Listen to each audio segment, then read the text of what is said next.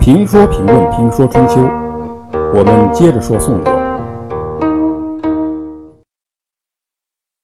西周建立到灭亡经历了十二代，东周建立的时候，宋国差不多也传到第十一代国君。由于商人有兄宗弟及的传统，因此中间这十一个国君大约只有八代人。当时的国君是宋代公。前面我们提到的那个杀空府家的华都，就是宋代公的孙子。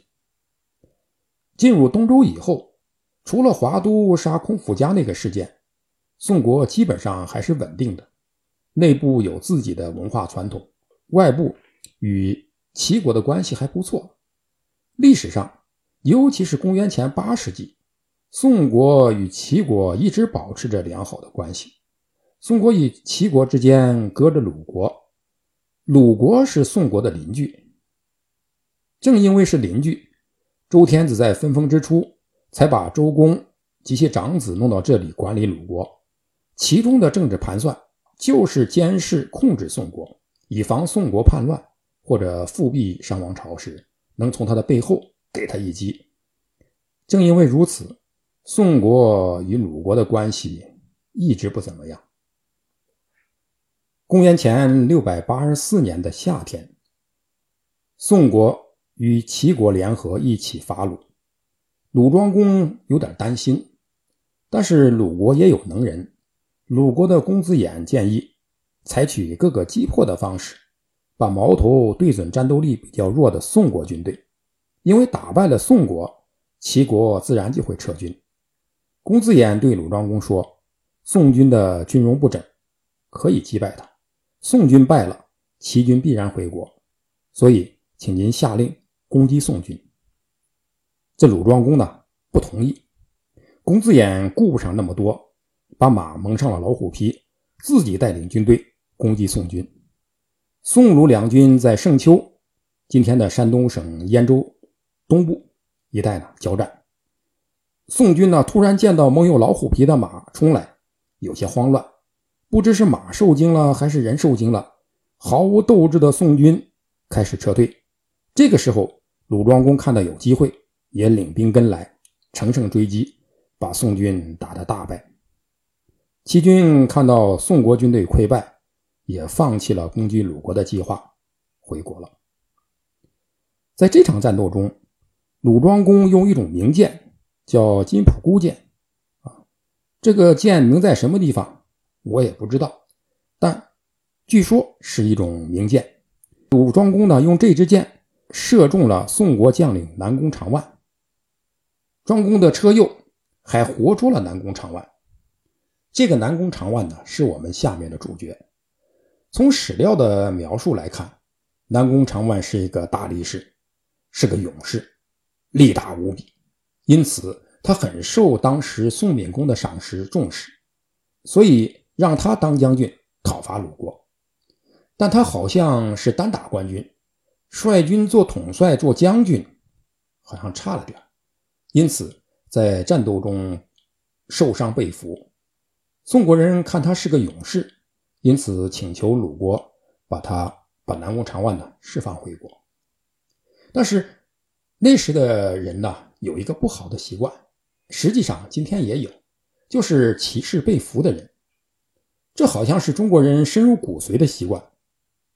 智取威虎山中就有这样一个情节：栾平本来是一个土匪，他被解放军的侦察排长杨子荣俘虏了。杨子荣还亲自审问了他。后来，杨子荣化妆成土匪，潜入座山雕的土匪窝，成为座山雕信任的老九。但这个时候，栾平成功的从解放军的看管下逃了出来。也投奔了座山雕，在座山雕的土匪窝，他一眼认出了那个曾经抓他并审问他的杨子荣，因此他对座山雕说：“老九是共军，是共产党。”但你说他是共产党，要有证据啊！其实证据就是一句话：“我被他抓过，审过。”仅这一句话就会要杨子荣的命，但栾平不敢说，为什么？因为那样杨子荣暴露了。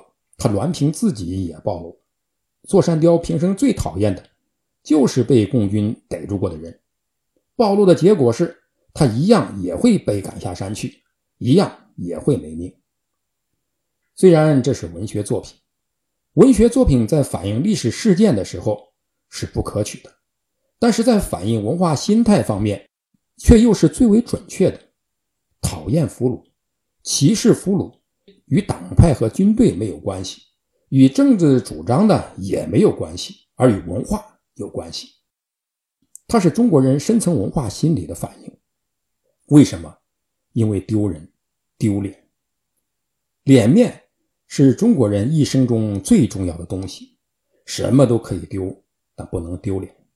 在传统文化中，当俘虏是丢脸的事因此，一个人无论多么高大、多么英雄，一旦被俘过，就再也树立不起个人的高大形象了。这不是党派的问题，也不是左或右的问题，而是文化的问题。国军这样做，共军也这样做。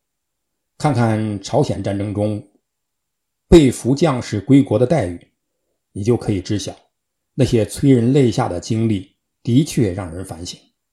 电影。《英雄儿女》中，王成的原型就因为被俘而被劳教。很多士兵的最后一颗子弹、最后一颗手榴弹都是留给自己的。但当受伤昏迷或被狗咬住时无法拉响手榴弹时，他们不可避免地被俘了。在受尽屈辱、坚持回国以后，他们就被送到劳改农场。第一件事就是学习狼牙山五壮士，对照英雄找差距。然后就是没了党籍，没了军籍，没了身份，在农场里工作一辈子。这是另一个文化圈里的人所不能理解的。西方人打仗，他有一个惯例，就是当伤亡比率达到四比一的时候，再打下去是徒劳的，这个时候就应当投降。当俘虏不是什么丢人的事不像东方，什么比例，什么惯例，一百个人打到一个人，我照样打。这叫人在阵地在，实在守不住了，就抱起火箭筒或者拿起手榴弹，咱们一块死。弄死一个够本，弄俩赚一个。这是东西方人交战时西方人最头疼的地方。对西方人来说，你不珍惜生命，别拉上我嘛。你不愿意当俘虏，我们可以吗？所以曾经有记者到西方的俘虏营采访，俘虏们听说记者要来。一个个梳洗剃须、收拾打扮，然后让记者给他照相，目的是让家里人看到自己没事啊，别担心，我在俘虏营里活得好好的。但是如果东方的俘虏营有记者前去采访，俘虏们一定会找个地缝钻进去，千万别让人看见自己是俘虏，这得多丢人呐！对他们来说，家里人看不到他才会放心。为了让家里人在俘虏营里看不到自己，自己要钻地缝，没有地缝，只好低头找地缝，千万不能抬头。这就是耻感文化圈中所特有的现象。